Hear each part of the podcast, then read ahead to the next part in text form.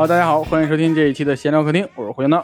阿硬，哎，这一期节目大家应该发现了啊，嗯，我们也没有嘉宾，对，也没有其他也没有其他主播，对，只有两个人，哎呀，这期太惨了，两个孤独的人。对，两个 大老爷们儿，哎呀，我的天呐，哎，本来我们有女嘉宾的，连女的也没了，现在嗯太惨了啊！我本来说这期要录一个，这个电台做不下去了。啊！对，这一期的主题就叫这个电台做不下去了，我们来讨论一下男人生活的不易。哎呦，嗯，今天我们主要聊一下一些就是随便聊一下吧，就是也是我们个人的观点。对，大家要骂的话，也就是呃，就骂这个电台就好了，与本人无关啊，都是节目效果，都是节目效果。嗯，我们呢根据近期的一些热点事件嘛，聊一些话题。有些可能已经也不是热点了，对，对就当是炒冷饭。我因为我们这个确实，我们两个人被这被抛弃了，也不知道该聊什么了。对，哎呀，太惨了。就是首先有一个事儿啊，就是我特别不理解一事儿，就是前段时间乃万因为在音乐节上发表一些支持男生的言论，然后就被锤了。嗯然后这个事儿就很奇怪，乃万说的那个话，我大家念一下啊。他说，男生也有 要学乃万，呃，接下来我要给大家说一些话。那个男生呢也有很多的梦想，想做球员啊、想做游戏玩家，但到十八岁呢，他们的梦想就变成了买房买车。那所以我们应该给心爱的男生一些宽容和理解啊，女生也要做自己，这才是男女平等啊，显然也不像，反正是，嗯，那你为什么要学呢？哎，就是增加一些娱乐性嘛，显得咱们人多，哎就是这是无意义的减员，这是莫呃展示一下自己的才能，然后就是这段话，然后就被锤了，我就嗯特别不明白，知道吗？这个点在哪儿？嗯。硬哥，你有这你我本来我是知道这个事儿啊，啊他被人他被人骂的挺惨，然后我也没太多去关注他说了什么，因为这个东西我总觉得现在这个我们这个网络环境呀，随便一句话就能搞得男女对立，哦，确实，所以我也没有太关注。但你刚刚说完这个，我觉得他们是不是点更多放在就是他说点放在哪儿？你能告诉我点放在哪儿吗？是放在男人的梦想变成买车买房了吗？对呀、他说就就不是他们说你怎么替男生说话呢？然后就开始往下锤，他说那男生买买车买房不是应该的吗？怎么着都开始往这方面说了都，然后呃，你你确定吗？啊，我是我我不是我是不知道啊，要骂我我不知要骂我 我不知道微博啊，虎嗯扑上是这个风向是啊、啊。我是没有微虎博扑的飞向有点，虎扑毕竟还是那什么居多嘛。嗯直男居多，对啊，但是虎扑上就那段时间，虎扑应该是个直男软件是吧？然后现那段时间也间不一定，你不能这么说。出现了很啊多我靠愣锤的，就是那种女权愣锤的，就一个帖子，然后那啥，我就就好多直男说话之后，就一个虎扑直男聚集地，然后被那嗯，在一个乃万的腿呃帖子下面被人怼的都没话说，我操，我就真绝了，我都感觉，他们就是锤这几方面嘛。嗯一是说你怎么能支持男生呢？然后另一方面，这个买车买房啊什么，这不是他们的应尽的义务嘛？什么养家糊口啊，这是，嗯，就从这几个方面就展开了。但我觉得说这种话的人应该不是真女权吧？那你觉得他们？你就说这个话，女权不应该是倡导独立什么的吗？那为什么要说男生买房买车是义务呢？耐义务吗？那义务是个什么玩意儿？哎呦，你还不如去义乌呢，真是。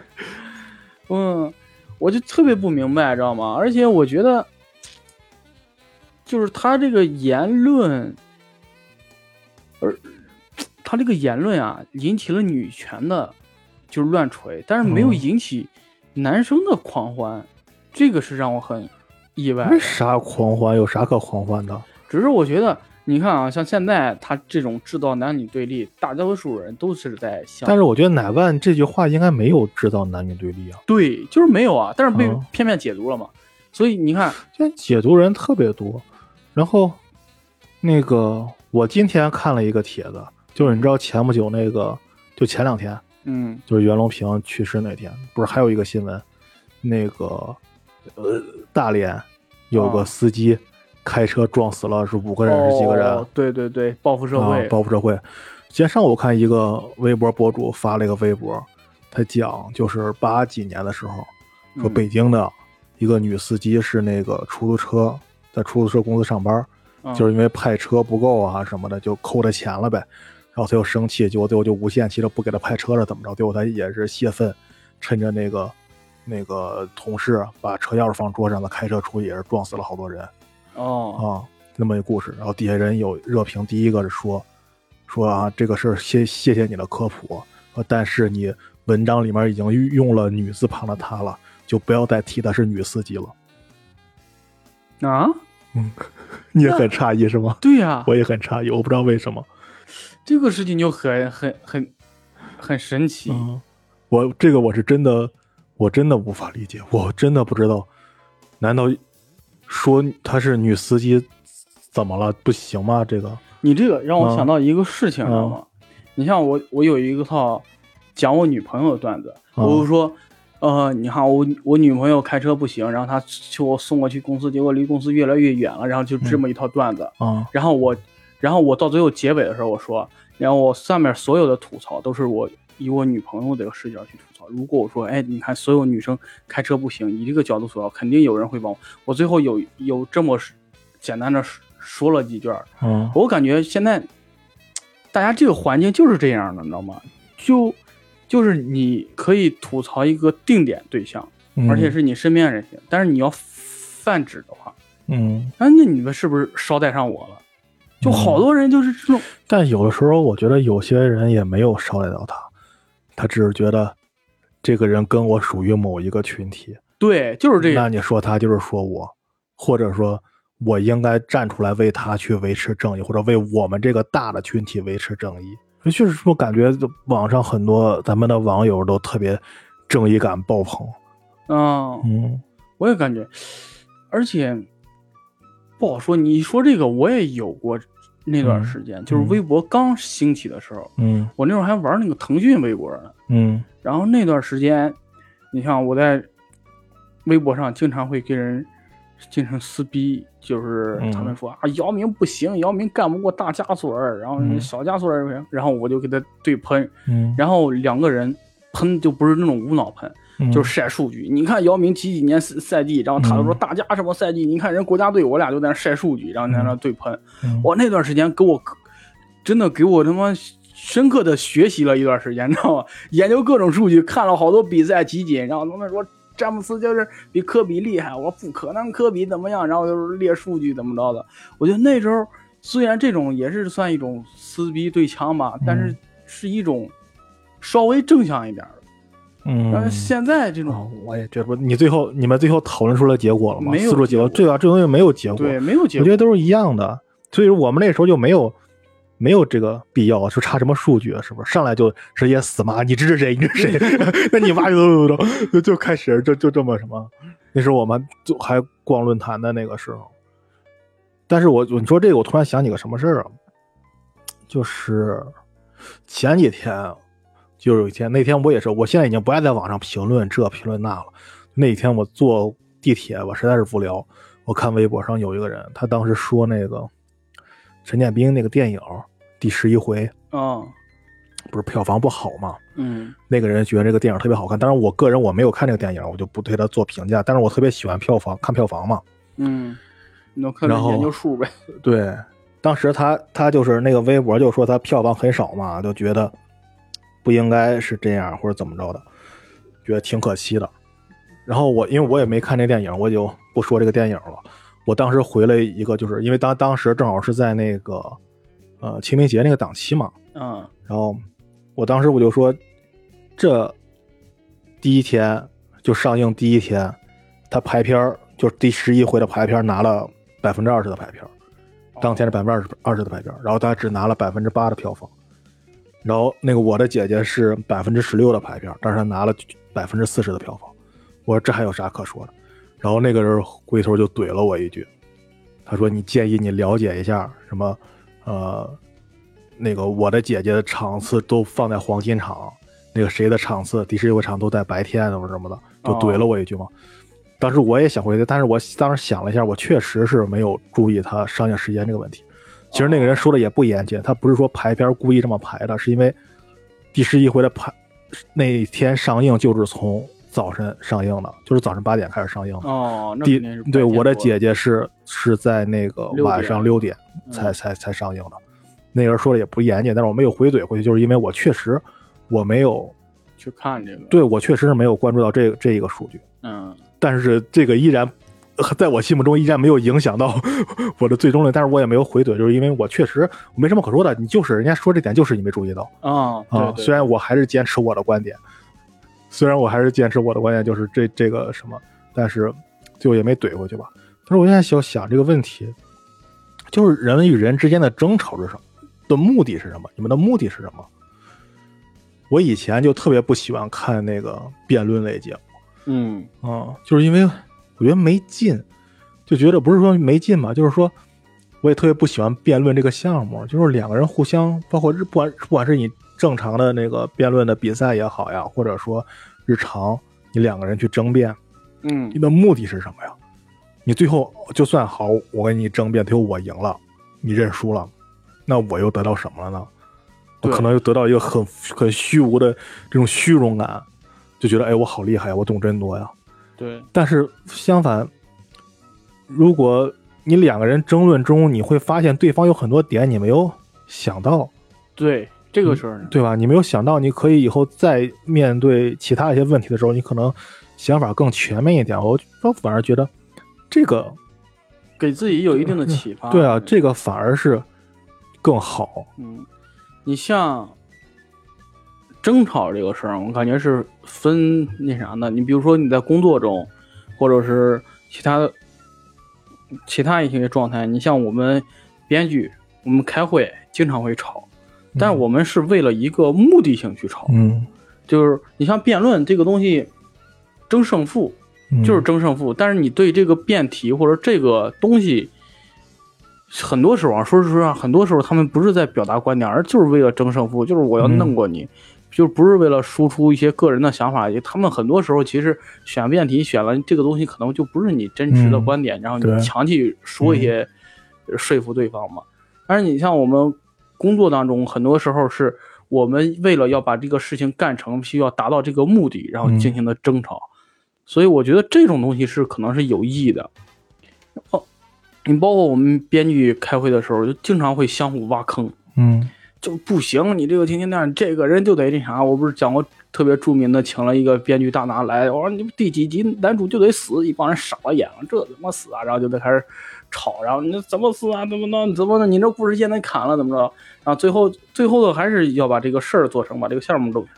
嗯因为我觉得这样的吵是有意义的吧，因为两人吵的时候会会脑子飞速的过这些事情。嗯你像平常的话，你可能那个情绪是低的，嗯然后你不会呃肾上腺素往那我飙，然后脑子就飞速的转我这这这这些事儿怎么捋怎么码怎么弄的，然后把它处理完。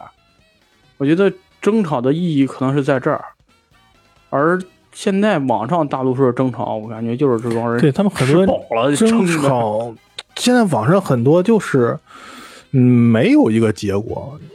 就是闲的撑的，我感觉。然后这个人，可能我有时候也有这个情绪啊，就是比如说我今天心情就是不爽，嗯然后烦烦了，我这个人怎么说了个这个抗嘛，我就想喷他两句。嗯然后日为我我喷完他了，然后他会喷我，哎，我那时候心情平和，无所谓啊，你喷我我不看你了。嗯那有可能我把你这条删了。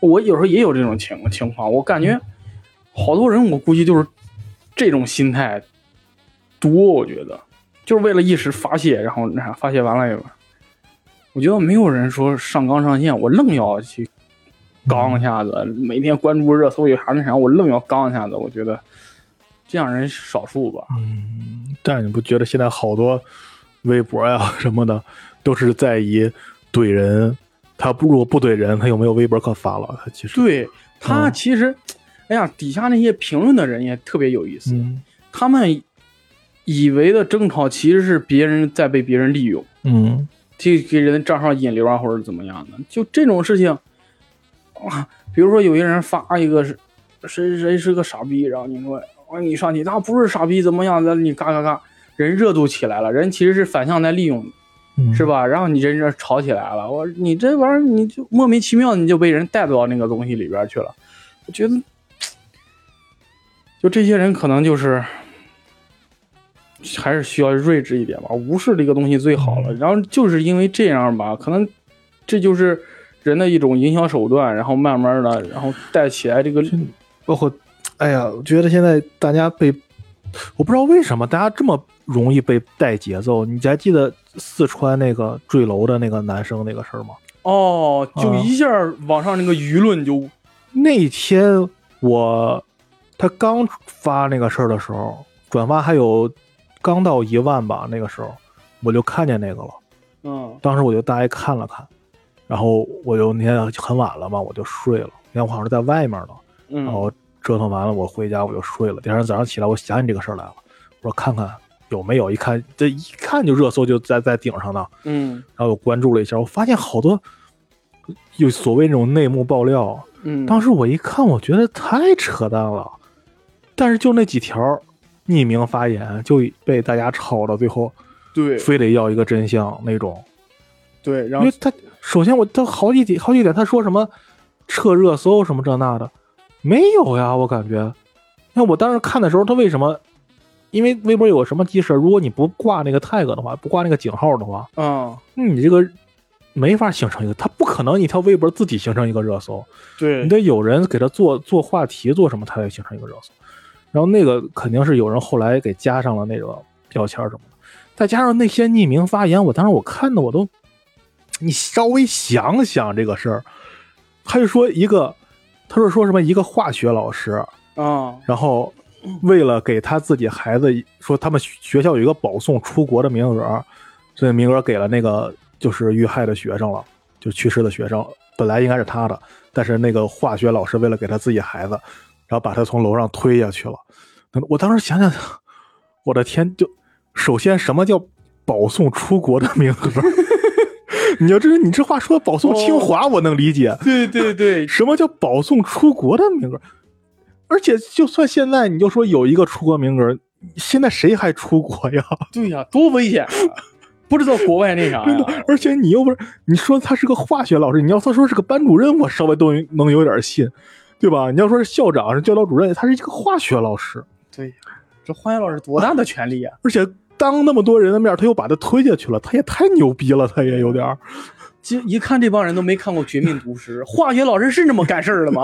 化学老师不得下药吗？对呀，我这这都是物理作业，这玩意儿谁整这个呀？哎呦我天哪！真的，我当时看着我都无语，还有好多人就当时就说啊，我不是为了要什么这，你看霍尊说那话了吗？嗯。说我不管事情真那个真相如何，学校做了就那什么什么。因为正好前几天我也经历过一些，经历过就是家里有丧事儿那种，就是当时说那个学生的遗体就是运拉到那个殡仪馆去了，嗯。然后一帮人就我不知道是有意无意的就说学生尸体已经火化了。哦。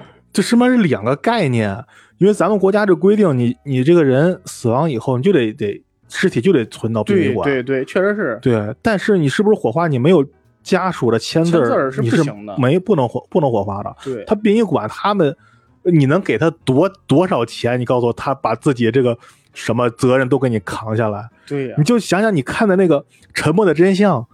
是不是他想火化尸体，是不是得先给家主六六十万，让家属签字儿，他才火化呢？对对不对？你想想这些事儿，对，我觉得这好多人就，就是我当时看有人推波说啊，我不是为了什么，我就问你们什么，你们有没有同情心，或者怎么着的就道德绑架啊？，对啊，那最后好了，最后你非得要那个视频公布，那个视频最后给你公布了，嗯，最后你看着那个那个男生在视频里一遍一遍给自己割腕儿，你这个时候你的同情心去哪儿了？对呀，我就哎呀，我就现在的人们，我哎，我觉得我嗯我有一种嗯就是邪恶的想法呢，嗯，我觉得这帮人啊，就出现任何热点事件啊，就永远都是这帮人，这些人他们不是真的关心这个人，对他们根本不关心真相，他们说有新的热点事件嗯出现之后，他们就去追新的热点事件，这可能是他们种一种盈利手段。而且最后还有那么多人去围那个学校，你看了吧？，对，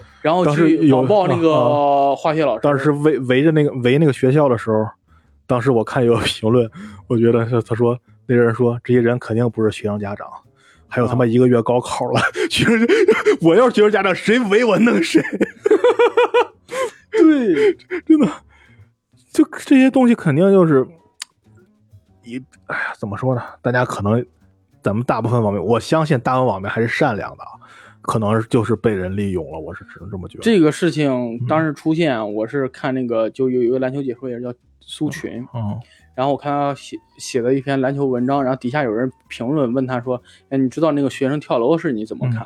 然后他说：“等这件事情冷静一下，嗯，然后听官方通报，嗯然后那啥，等不是他说好像就是等舆论散去，然后等官方通报。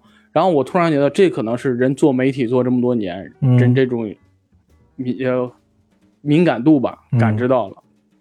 然后还有一件事儿是我高中的时候，就是也有一个人孩子跳楼了，然后不知道是为什么，啊因为我们也我们一体班跟他们普通班也没有在一个班里，然后家长就把那啥我们这围了，嗯之后就开始谣言四起，说这小孩儿有各种版本，有什么为情所伤，嗯给人女生那啥，女生嫌弃他，然后跳楼了。有说那个老师欺负他，说怎么人家不是老师也看不上他，然后班里让校园暴力欺负他，然后跳楼了，就各种版本，知道吗？就出来了。我，嗯，那时候确实那时候也是不懂事儿，我们也当笑话听，然后传闲话。嗯，那现在感觉，操，言论这个东西太细可怕了，有点儿。人言可畏嘛。对就是，我那这个事情，嗯，我到现在也不知道真相是为啥。最后好像学校人把这围了之后，然后学校赔钱了，嗯，然后人家长哎，我上学时候也也也有这种事儿，那个时候都是家长去闹，目的就是为了要钱。对对，就是为了要钱。嗯，然后你看家长目的肯定就是很很单纯啊，就是我要钱，拉条数，什么啊还我对对对对对对什么性命啊怎么着的，然后坐门口哭，然后烧纸，对。拉着那个穿披麻戴孝，披麻戴孝，然后整个面包车，然后并一个个呃把棺材放那我靠，我真是你孩子都死去世了，我靠，你把你孩子棺材放那儿，真我真是服了，大太阳晒着，然后你我真是服了你家长，当时感觉这事儿他妈就可笑的慌，然后在那儿就为了要钱，孩子尸体都不管，你那租个水晶棺呀，你起码也得，哎呦我的天，真服了气了，然后那哇。然后就这种谣言四起，你到现在真相是啥，也没人知道，就知道最后，哎，给钱息事宁人，最后这嗯闲话传传传传传，哎，就那是家长确实我确实不怎么什么，但是咱们这个说的是刚才说四川那个事情，我的那个家长应该没有那么多，可能只是当时一下没接受这个事实，可能，嗯，然后可能我觉得是应该，我觉得那个事儿肯定背后有什么有什么事情，被什么被什么人利用了，我觉得。嗯嗯，推了一下子，对，现在确实好多，哎呀，现在是不是这个这个媒体门槛儿比较低啊？随便有个人拿个电脑插俩麦就能做电台，现在这个 这个对呀是的，这个事儿多可怕呀！啊，就是现在，包括你看，就是袁隆平去世的那一天，嗯，一开始那么多人说那个那个发他那个已经已经去世的那个新闻，嗯，然后后来又又那个道歉什么的。啊对。就肯定是大家为了抢新闻嘛，为了第一第一，为了首发，对，肯定的，肯定是那些媒体得到消息了，嗯，肯然后定知道说住院了，肯定说有点严重，对，然后第一时间就爆出来了。嗯。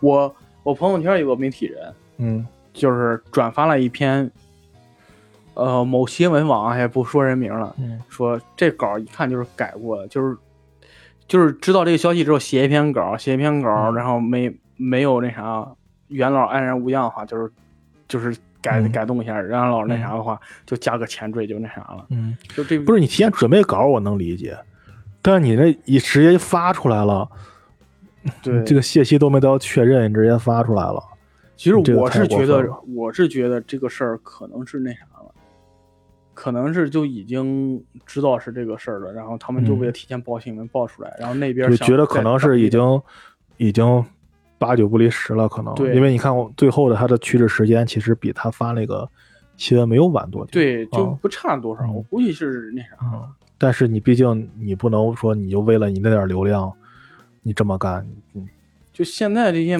媒体太狠了，我主觉得要现在真的现在主要是你只要有流量，不管什么流量，对，就啊，现在是人们就是为了赚钱，没有办法。你像我们之前我在那个公司，他们做公众号起家的，嗯。他们就是做流量号什么的，就就瞎写。嗯然后我们后来不是转型做电商嘛，嗯然后也又需要写推文，然后说，呃，某品牌雨伞啊，也也不能说人名，某品牌雨伞多少钱一把，怎么样的，然后标题是这个，然后什么是折扣，然后写优惠力度嘛，标题是这个，然后公众号那边那个，呃，管公众号那个老老大看了之后说不行，你得改，然后标题改成说有了这把伞，深夜不再失身。不是雨夜不再失身，然后是个女的，然后那啥知道吧？哦我靠！然后我们就崩溃了，知道吗？我操，那都改成小黄文了都，我 真是我服了气了就，就这种，我的天呐，我感觉现在真是，他们这些人啊，就是研究出来一套，就是我嗯。怎么能够博得点击量的东西，嗯。然后就我就往这个方向走，然后就肯定有一批人吃，嗯，就吃的死死的，就是我就干这批人就完了。我觉得，但是但是也得分分呀，我这什么都这么干，我觉得，哎呦，我的天呐，我真是带了劲了。可是，嗯，刚才聊到那个元老去世啊，然后那一天我发现网上那个舆论嗯，就成两极，就一一群人在悼念，我我觉得不是两集，是总有那么一小撮人 哦，对啊，跟大家不一样。对，就有一群人在悼念，然后另一群人在那说，他就是被捧上去的神，然后他剽窃别人的成果怎么样，在抨击袁隆平。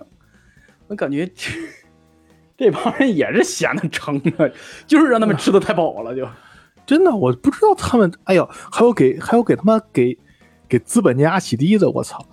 就还有那个说什么，就是还有一个微博，我记着看着，就是说那个啊，拯救大家的不是什么袁隆平，是什么市场经济。我说，我说我操，我操，我的天呐，这么这真的，我操，什么啊？现在还有给资本家去干这个，我的天！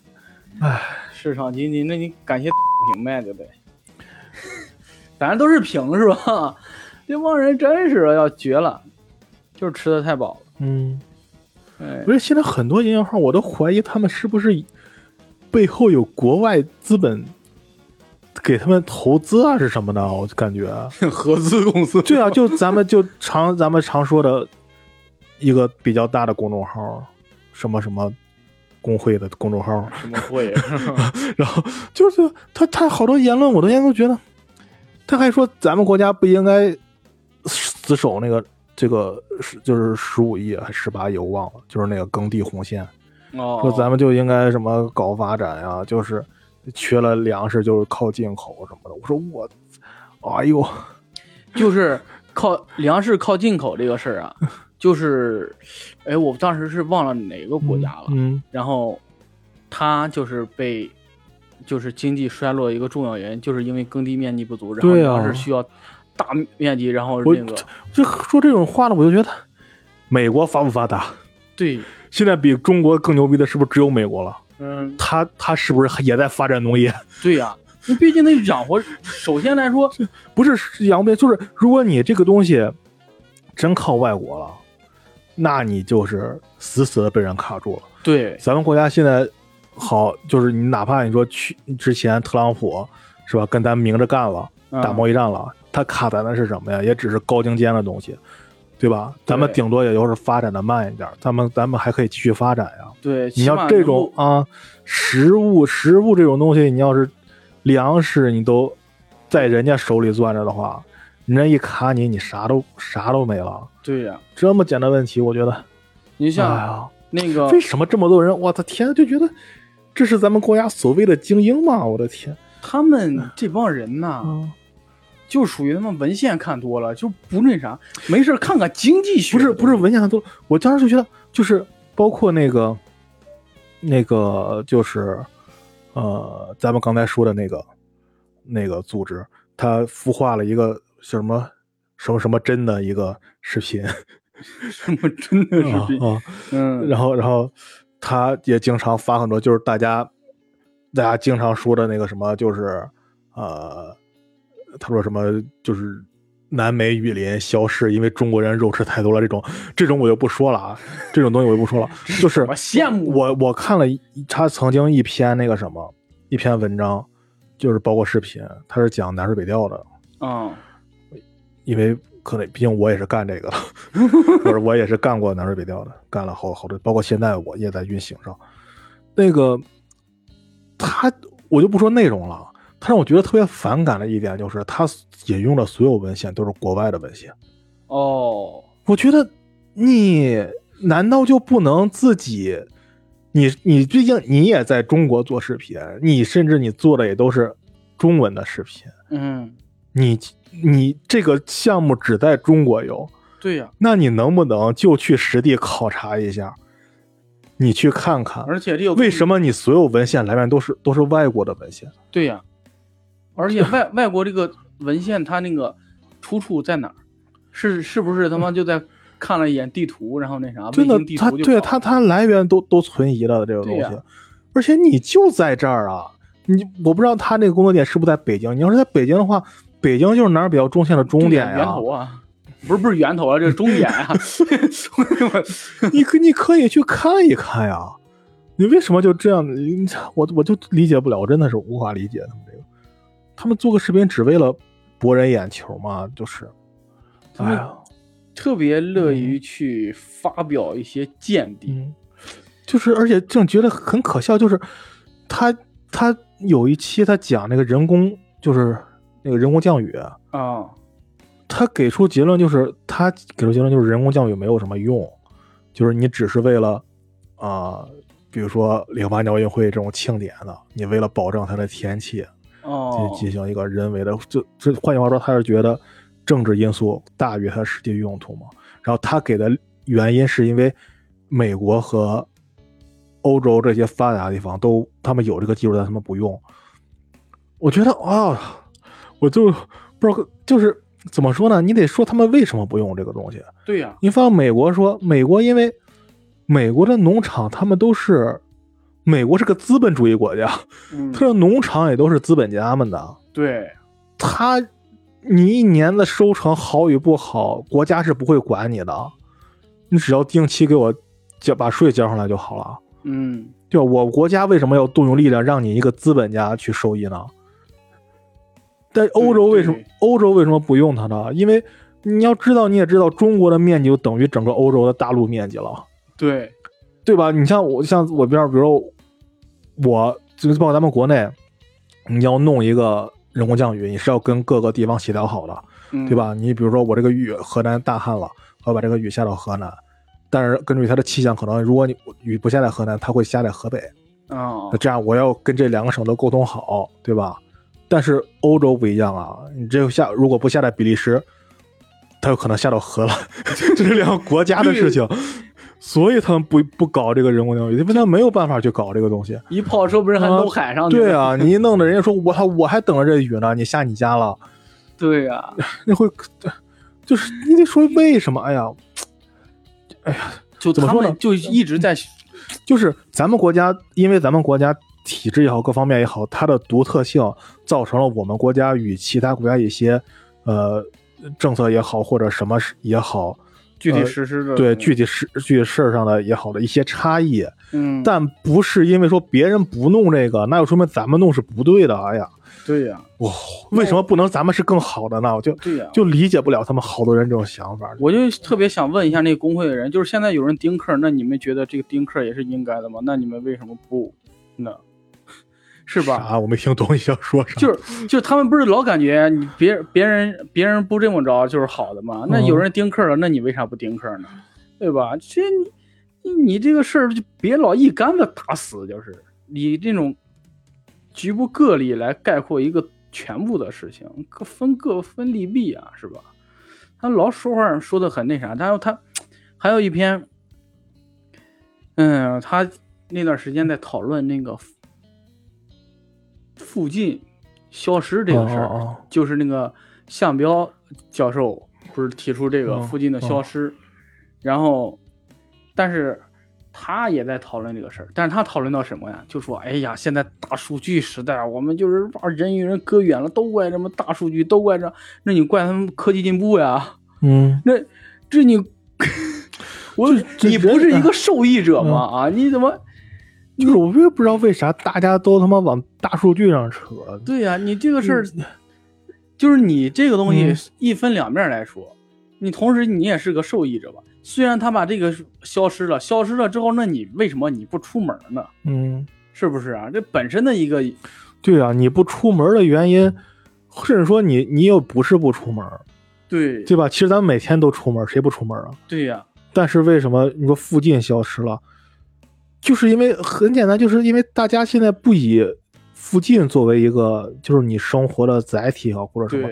我我在这儿生活，只是因为这儿离离我单位近，这儿房租低，是吧？？这儿我们找不着别的地儿了，我只有这儿了，只能是就是这种原因，而不是像我们过去经常说附近的，对吧？大家可能就在这一个村里生活，嗯，我可能我这辈子像古代，我可能都不会出这个村，对吧？对我到县城里就算出远门了，对吧？我上趟他妈我我考我去上上京赶考，我走好几年，是吧？那路上破庙，我再碰着个女鬼，是不是？就对吧？这种这种大家那时候为什么大家有附近这个概念，就是因为大家都是生活在这个圈子里的。嗯包括小时候咱们那个家属院那种，哦在一个院大家都认识，因为我们就我们父一辈都是父一辈子一辈的关系，对大家都认识，所以说，但是现在这个圈子越来越大了，所以你就不能再就是，而且说你这个附近指的附近在哪儿呢？现在你要现在来讲，我我觉得北京离咱们都算附近，对呀、我 就是坐我坐高铁一小时到了，对不对？我赶上堵车嘛，二环我都下不来。对呀、所以我觉得他这个就很厉害，他这个他那天讨论这个话题啊，我觉得就其实是人的生活半径变小，嗯，而不是那那为什么不能理解成半径更大了？对，就是我说是行动半径可能更小，啊但是但是它整个的是可能是变大的呀，它整个覆盖的面积可能是变大的，而且但是他们那多少人呢？就是说，哎呀，你们现在你看他们生活边界变小，然后咱们嗯这边什么身体的感知力下降啊，这个下降啊，然后身体也变差，啊肥胖率什么着的都上去了，然后摘了一堆这毛病。那你为什么不看到咱们的覆盖面积可能更大了？嗯那现在可能你像北京发生什么事儿，咱们都知道；上海发生什么事儿，知道；国外发生什么事儿，咱们都知道。嗯这是为什么呢？对吧？嗯你看他们还在这讨论，尤其是他们在疫情期间讨论的。嗯我觉得，那疫情期间你在讨论这个事儿，那这个健康码这个事儿嗯，是怎么弄的呢？不是通过大数据追踪搞定的吗？嗯这玩意儿没有的话，那这这要放到放到那那那就是九十年代嘛，那嗯这一帮人啊，一人发个发个证是吧？嗯然后然后一人啊，我我这是绿的，我这是红的，就得盖戳儿，我这嗯浪费多少人工成本？那帮人 这帮人总是在所谓的嗯精英知识分子，我感觉他们总在钻牛角尖。就是不是这样的事，我因为我也认识，我家里也有高知分子，嗯，就是学历到头了，就是名牌大学学历到头了。有时候他的很多言论就让你觉得，就能不能烟火气重一点、哦那那种那种感觉，就是他特别容易进入一个自己合乎逻辑的一个理论里，就自自洽了，对自己又自洽了。因为但是你又没法说服动他，因为他自己是自洽的，哦，除非说他打破他自己原有的想法，去去多多方面、多角度的想一个问题。哦，那确实是，嗯那就没有办法了。嗯你嗯。看这这种人，就不好但是你要说嘛，他就是人家确实是这种感觉，就是，但是他人你也不好说服他，因为你确实学问没他高。嗯嗯，对对对，就是我们有一个朋友，就哦，肖爷，他是个作家，嗯就是我经常跟他探讨问题的时候，我能感觉到他说的东西有点偏，但是我说不过他一个原因，嗯。是因为他会拿一堆名词对或者人名，然后把我打晕了，我不知道这是啥。嗯，然后聊聊聊，他突然就说出一堆人名，哦嗯，前俄罗斯俄罗斯这个谁谁谁谁谁，然后然后他怎么着怎么着，然后你无法反驳，你也不知道这出处，我只能说，你知道吗？这美国人托洛夫斯基这是说过啥，我也只能瞎掰，知道吗？他说，嗯，是吗？我说对，只能这么刚，知道吧？就像你我那天看那个奇葩说，就是那个程璐他们，程程璐、小璐跟那个毛东他们去辩那个黄志忠他们，程璐对我说说对方说的不对，说但是 我我不知道该怎么说吧，就是意思是我们要会辩论，他们早输了那种。对对，真的，我觉得就是你的知识面儿真的只能跟他们到达一个层次才能那啥，要不你没有办法去对，跟他们进行一个平等你的交流。你说肖爷说那个，我也能觉出来。其实我觉得，因为我跟他也有一定接触嘛，我也跟你说过，就是这个他有点那个偏激啊或者什么的。但是有时候他说的那些东西你确实不明白，但是我只能说，如果你明白了，你那也能应该也能觉出来他说的不对，对 但是你没法去反驳他，因为你确实不懂。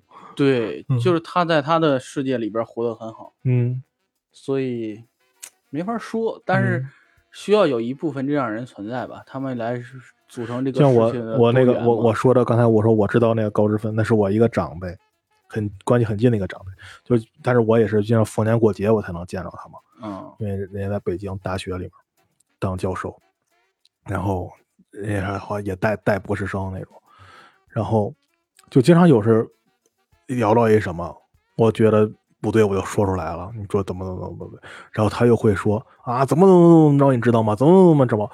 我我不知道，我真的不知道。但是我又觉得他说的不对，你能你明显能感觉他说的，就像我说的，你能不能多有烟火气一点儿？啊嗯，这个没有办法，他们好像活在自己的世界里。对对，而且他们就是很容易形成一个自己的圈子，嗯，而且他们他周围的圈子人都是这样的话，他也不会觉得自己有什么不对的。对，嗯，而且他们这样人，我通过跟他们接触，包括像什么刀爷啊谁的，嗯就是他们这一圈知识分子接触之后，我发现他们的自己的精神世界极其的丰富，嗯，就是完全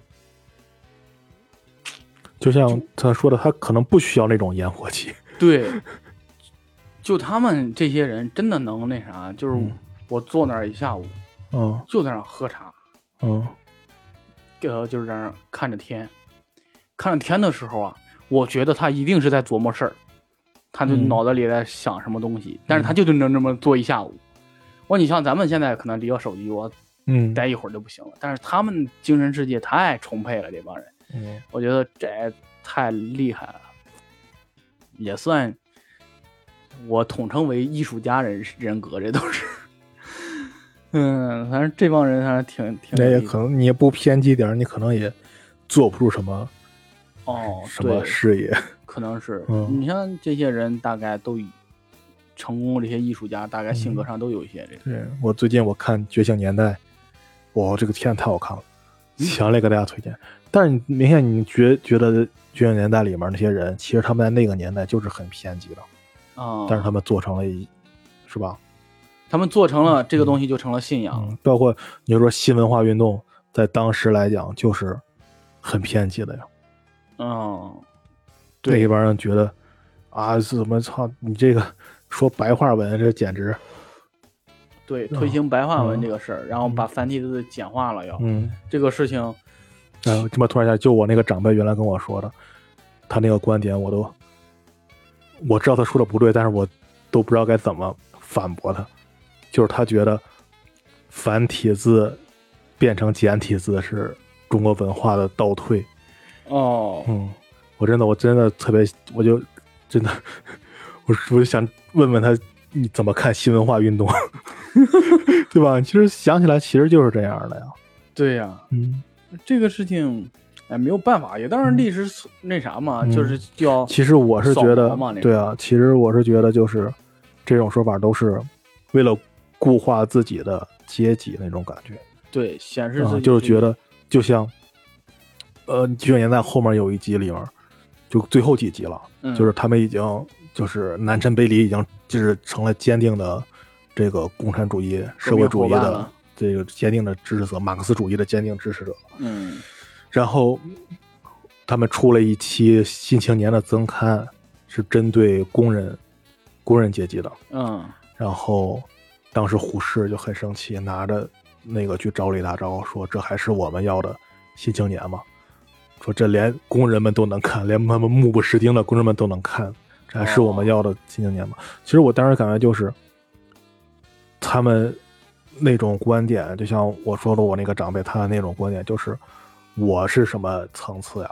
对我是九八五大学的教授、博士生导师，文化是应该我这种人才能看的，嗯，对吧？为什么让你们嗯进入我这个圈层？对啊，你们就你们配吗？觉得就好像觉得繁体字就是高人一等。，对我就是会繁看繁，我会写繁体字。嗯说现在好了，你们什么人都会写字了，就这种感觉。啊你过去只有我才认识字，对，但现在你们谁都认识字了，这这这我的优越性在哪儿？其实就有这种感觉。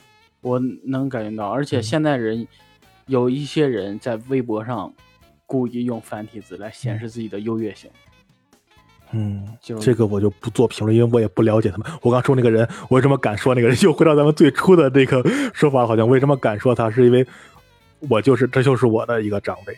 嗯，我每年逢年过节我就能见到他，我也能听到他的他，包括他的家世我都了解。嗯，嗯我只是某些吧，反正嗯我身边也有朋友，就是就在那笑繁体字，就是嗯，就刻意去研究这个东西。你去挑他的错，因为我当时就是那个那个什么，那个德云社嗯最早出那家谱的那回，哦，那个时候，然后他都是用繁体字写的嘛，结果出来一个专家给他挑错，然后最后结论说你不会写就不要写繁体字。哎呀，这可败了兴了，这就，嗯我突然想起一个什么事儿，就是咱们也做了一期节目嘛，讲新疆的那个什么，我当时说棉花那个事儿的时候，嗯提到那个耐克啊，他们那些大的品牌不就有这个事儿吗？然后好多明星都跟他们解除合同呀，或者怎么着。对对对，嗯然后当时网络上有一个说法让我特别无语，就是那个很多人说就是啊，这么多人都解约了，是吧？嗯你看国足跟耐克签的协约，他也不解约，哦，是？吧？也不表态，然后最后国足就发了一个什么说什么。在内部会议上对什么这个事情进行了谴责什么的，说你这算什么呀？一帮人就开始骂，然后说啊，你看娱乐明星都那个什么解约了是吧？你电竞明星，呃，不是不是，就就你这个体育也不解约，说你看人家电竞，人家算体育吧，人家也解约了，说你这个足嗯国足球你也不解约，国足这个，我是特别无语，我说这帮人，我这就有有点脑子吧，就 对呀，耐克他们这个品牌跟别的品牌不一样，它是一个运动品牌，对吧？嗯，你看那些，首先那些娱乐明星们，他们解约就解约了呗，对，你还可以穿别人的衣服嘛，哪怕你跟这个人解约了，你扭头跟另一另一家签了，对，而且耐克这种衣服对他来说又不是什么奢侈品，你你谁见过出席个晚宴穿个 T 恤啊？妈你穿穿个耐耐克穿个穿个球鞋，对，对吧？你谁见过这样？他们都是根据奢侈品那种代言穿那个嘛。对这个就是日常的那种。你你找个谁代言的？代言个谁不行呀？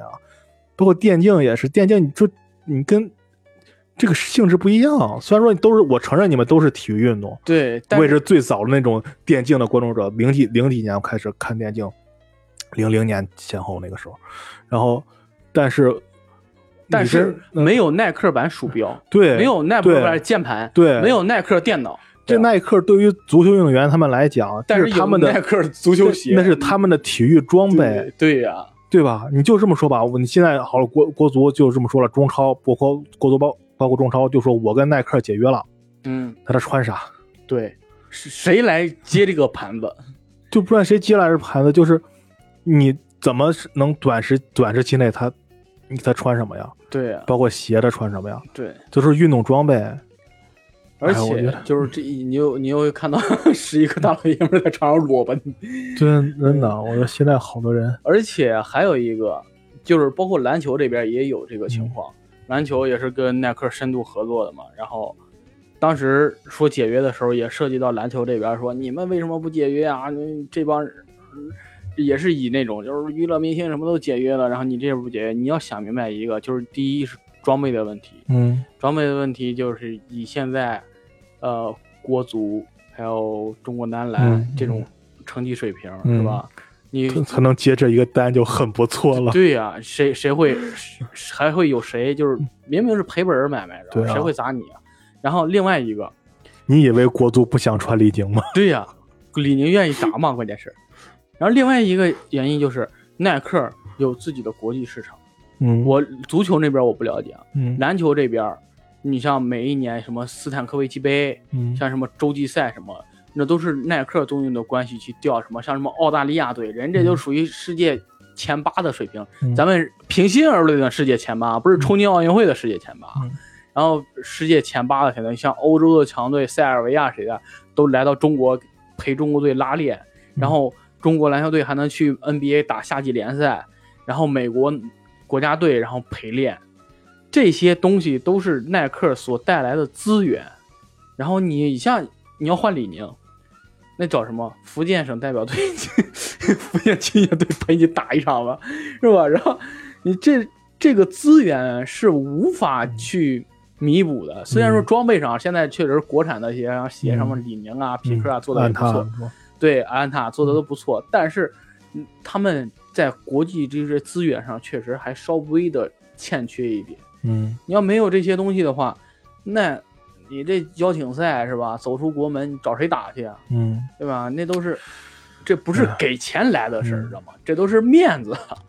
现在就是又说到刚才咱们提的那个，咱们国家确实现在世界排第二，我对吧？对对对，但是确实我们还是，我只说我们基础上，咱们经济上在这不是对咱们基础上没问题了，对，对吧？你包括咱们日常，咱们普通人吧，说不穿耐克就不穿耐克了，这有什么呢？是不是？嗯，毕竟也穿不起。但 但是在于很多，比如说高精尖也好，或者专业性上的东西，咱们确实是不如人家，对，人家就能拿着咱这个是吧，就能卡着卡脖子，就有核心的的东西对。，没办法，就是你刚才说的，耐克要不签这个合同，谁根本就没有人愿意，谁愿意赞助你啊？对，就曝光量这么你就这就这么说吧，你你谁买过国国家队的球衣，就中超的球衣，谁买过正版呀？对啊，人家耐克一年在你这儿根本就卖不了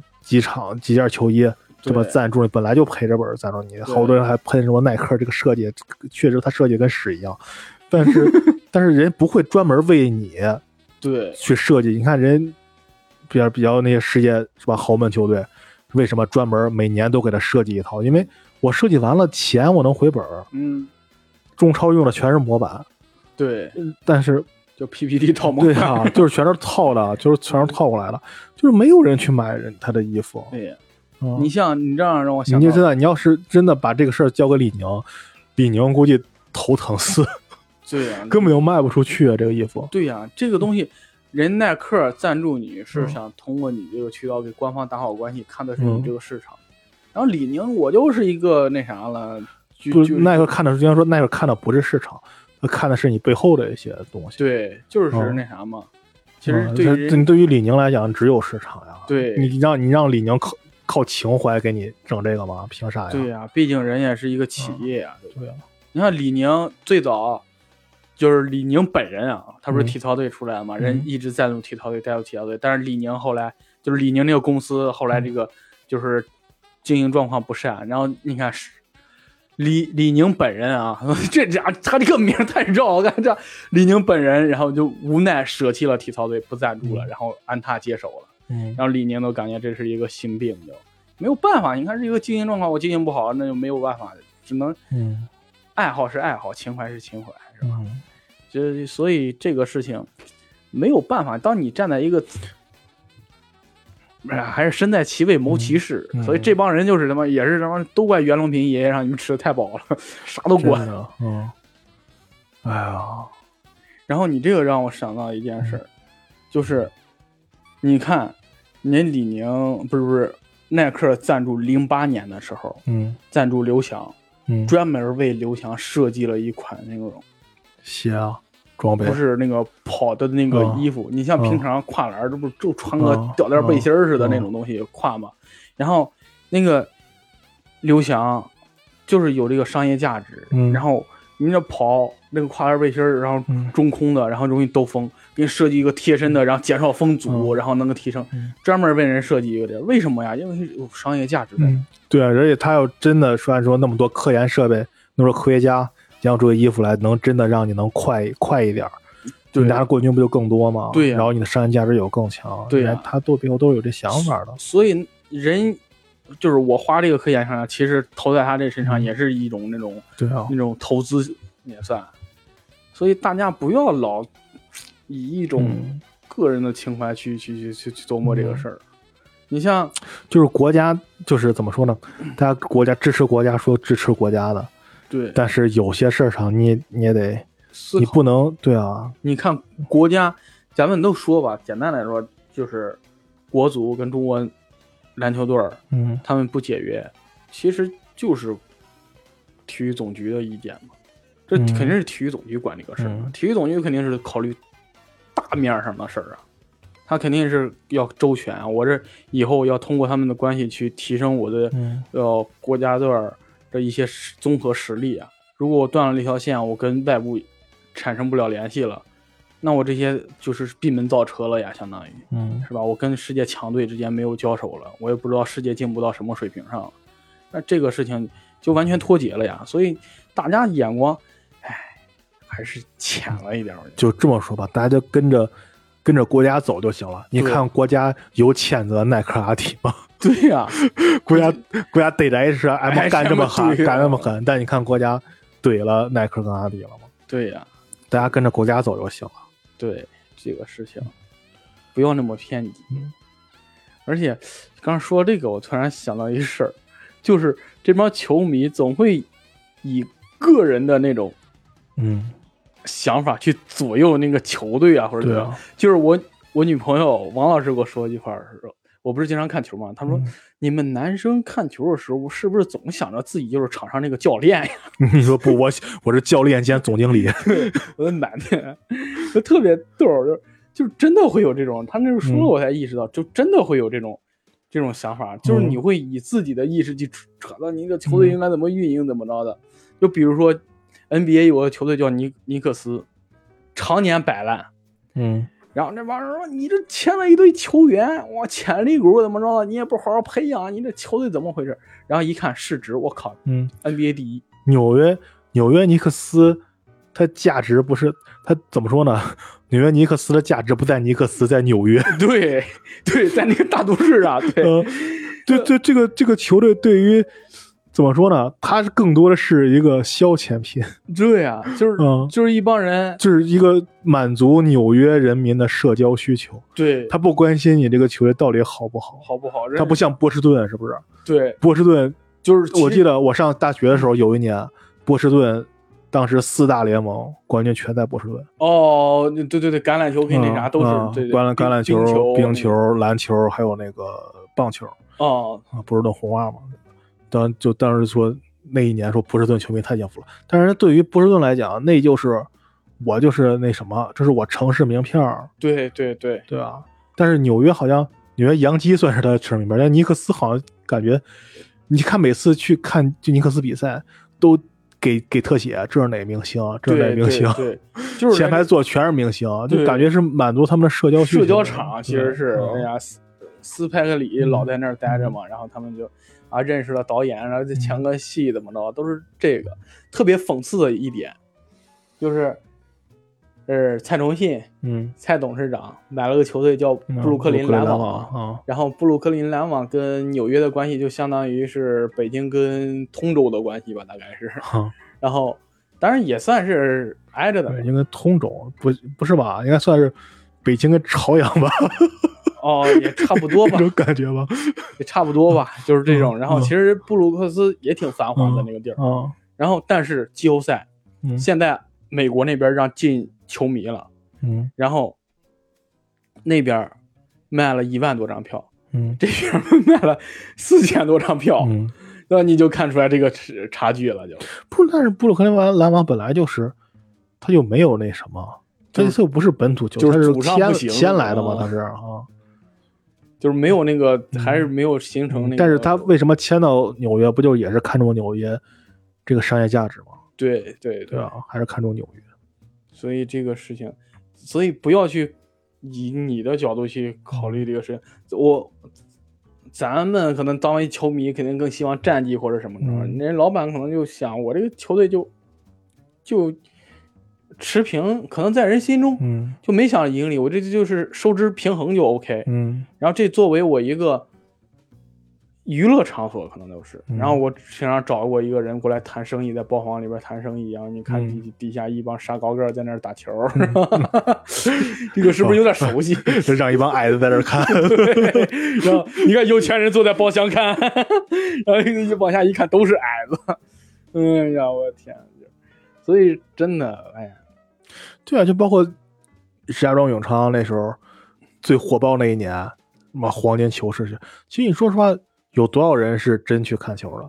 哦就凑个热闹嘛。对我就属于凑热闹。基本那段时间，基本上我觉得全全石家庄人或多或少应该都去看过一一场，嗯，是一场两场吧。就肯定会啊、就就算没看过，他也会感兴趣去去猫两眼，电视上瞄几眼。对。嗯尤尤其是那时候在育童的时候，啊你经常路过那那里边喊，然后说、嗯哇这么带劲吗？肯定也想去看看。嗯而且有一个特别神奇的，就是我姐，我姐夫喜欢看这个，然后他们不是在邢台嘛，他们专门开车来到这儿看，然后我说哇你们真带劲，我说姐嗯你看完什么感觉？他特发泄，跟着一起骂裁判，我说。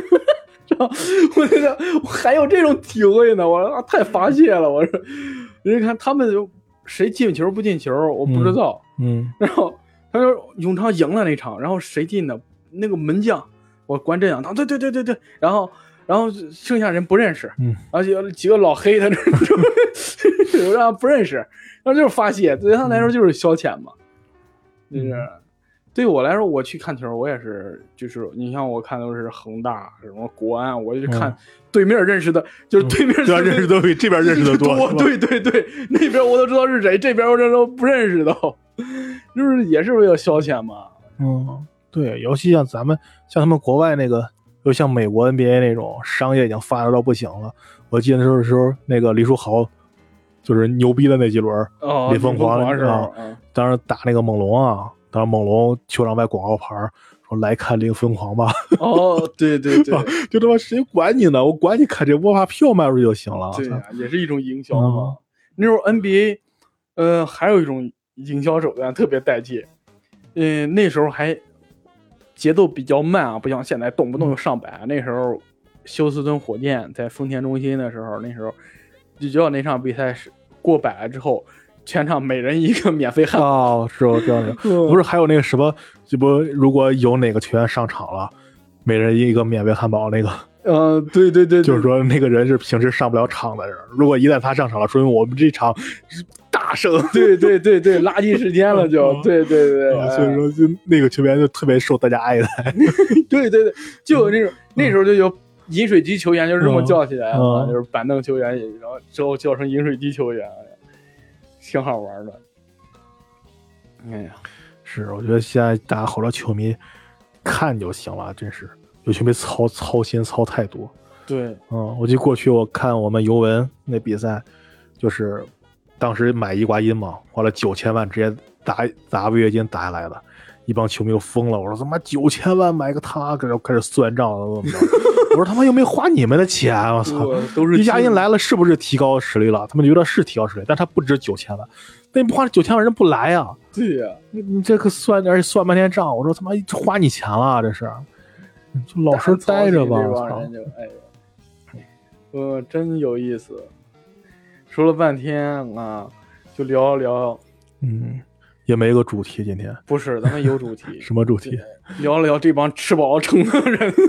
人家还骂咱们吃饱了撑的对，咱俩也是吃饱了撑的，聊了半天他们，从各个方面，从微博上，然后聊到聊到后来的被舆论操控的民众，以及现在这些闲操心的这些球迷们。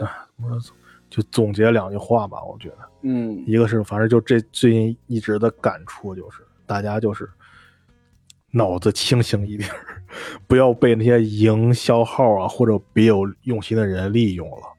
大家都是善良的人，是吧？比较容易被利用。嗯，再一个就是，就原来我忘了从哪看那句话了，好像是罗翔说的吧，说道德这个东西是用来约束自己的，哦，不要总是去去拿站在道德的立场去评价别人或者最后我再给大家说一个方法吧，就是大家对一个热点新闻出现之后，或者是任何情况吧，用一招就行，就是你对待工作的态度，能拖就拖，过两天你就知道事情的真相了。嗯，行，我们这期节目就聊到这里吧，好了，感谢大家收听。拜拜。